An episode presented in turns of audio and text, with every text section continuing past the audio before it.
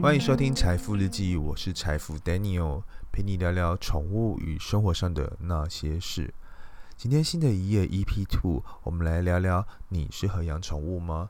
你有多适合养宠物呢？还是只是一时的想养而已？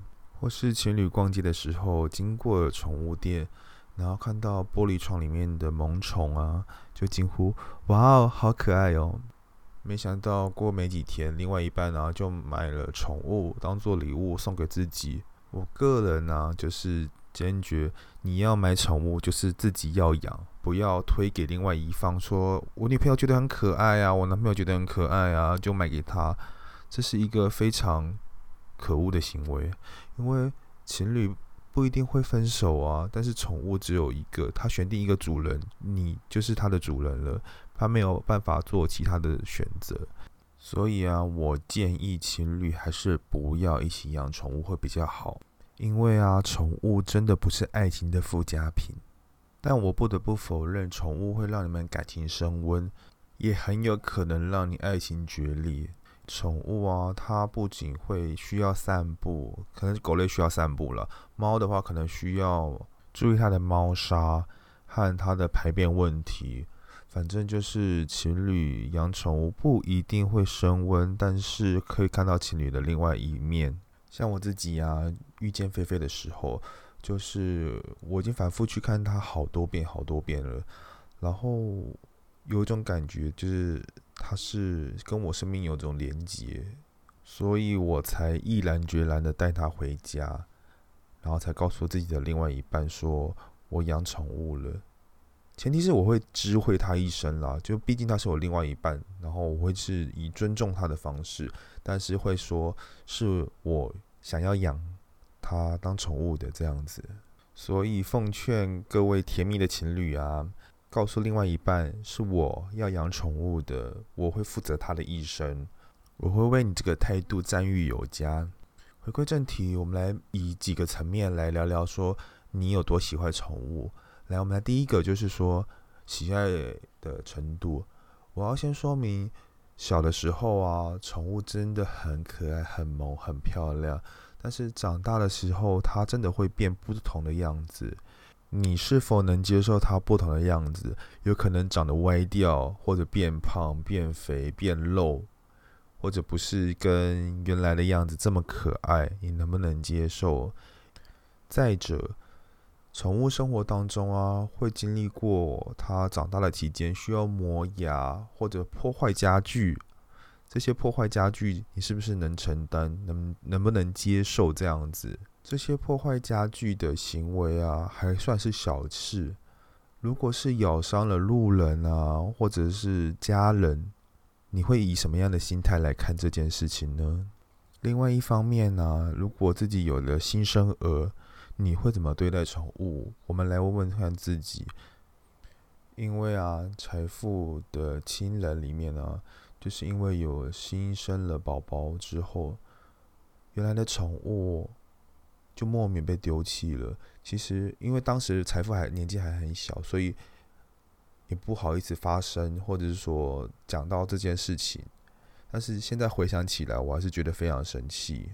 宠物年老了，你这样子丢弃它，这样子好吗？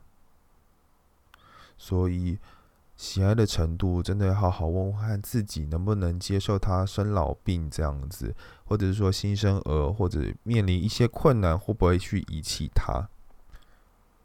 再来，我们来聊聊细心的程度，譬如好像说吃的方面好了，因为狗啊、猫啊，真的不会说话。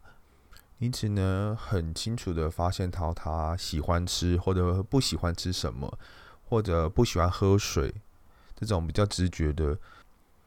但你有去认真了解过宠物适合吃什么？它的蛋白质要多少？卵磷脂要多少？哪个对它的毛发会更加的亮丽？等等等的资讯，那些你细心的程度够维持多久呢？或者是说宠物身上啊，它的掉毛，或者是牙齿有什么问题，你有容易发现吗？他们真的真的不会说话，必须要靠主人能细心程度来观察出他们的变化，或者是不一样的地方在哪里，真的很考验很主人自己的个性。简单来看啊，你能发现你的家人在一周有什么样的不同吗？毕竟家人和你同住了，自己都会没有发现了。那宠物身上是不是也不会发现呢？这是第二点啊，我们对事物的细心程度，这我觉得对宠物来讲来非常重要。再来第三个，就是我们讲的陪伴的程度。一天呢，你能花了多少时间来陪伴自己的猫小孩？一周能多少呢？很多人会说养宠物啊，比养小孩简单多了。对，没错。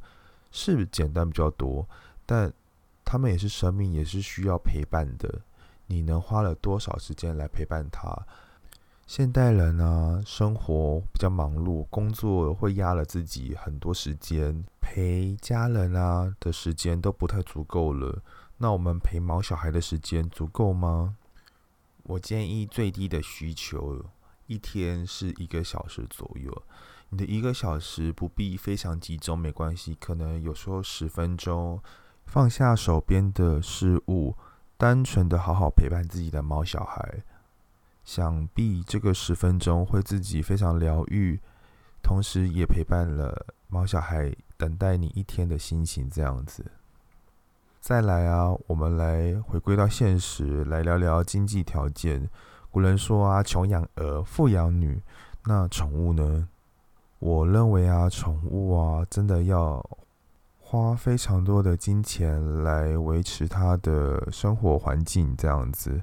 譬如说食物啊，它的饲料，我觉得就是一个非常重要的一环。饲料是不是适合它的身体状况？有些毛小孩身体欠佳，需要特别的饲料来照顾。这些饲料啊，单看是没什么。但是五年、十年这样累积下来，你是不是能愿意负担这一笔的开销？养了菲菲，我才深深的知道宠物的用品啊、商品啊有多贵。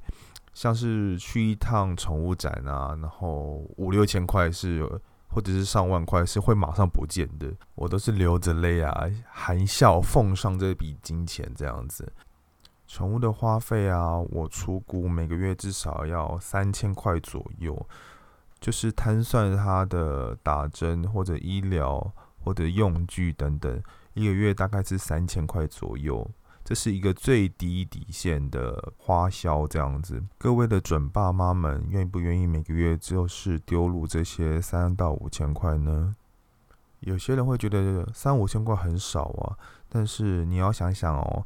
一般的宠物寿命都有到达十五年到十八年左右，你是不是能付出这些长期以来的宠物是不求要回报的那种状态呢？